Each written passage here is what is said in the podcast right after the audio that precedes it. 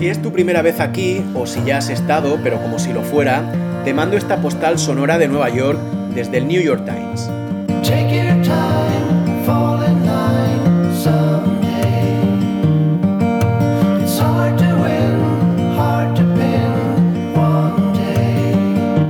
El New York Times está ubicado en un edificio moderno, diseñado por el famoso arquitecto Renzo Piano, de 52 plantas, justo enfrente de la estación de autobuses de Port Authority. La mitad del rascacielos pertenece al periódico, que tuvo que vender la otra mitad para sobrevivir en plena crisis de 2008.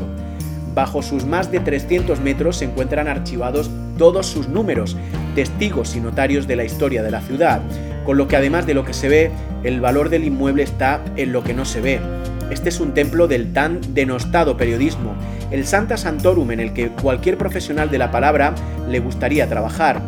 Aquí ya lo hacen algunas de las vacas sagradas, cuyas fotografías aparecen decorando las paredes de la redacción, posando con sus lustrosos premios Pulitzer.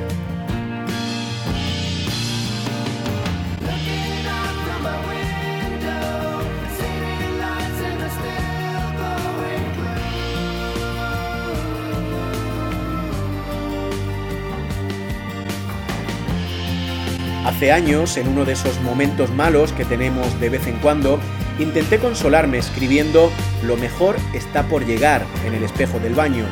Ese mensaje sería desde entonces lo primero que iba a ver al empezar el día. Lo hacía pensando que así pondría toda mi energía para que pasara ese momento y llegara el futuro. Pero el futuro, ya sabemos, nunca llega. El presente es la única certeza. El presente no es solo un tiempo verbal, el presente es un espejo en el que siempre he evitado mirarme. No me sentía cómodo con su reflejo por lo que siempre pasaba de largo. Ahora que toca volver a ponerse frente a él, siento la misma incomodidad. Si el pasado es nostalgia y el futuro ansiedad, el presente era vacío, de ahí que tratara de llenarlo mirando hacia atrás o hacia adelante. Gracias por escucharme, un abrazo desde Nueva York.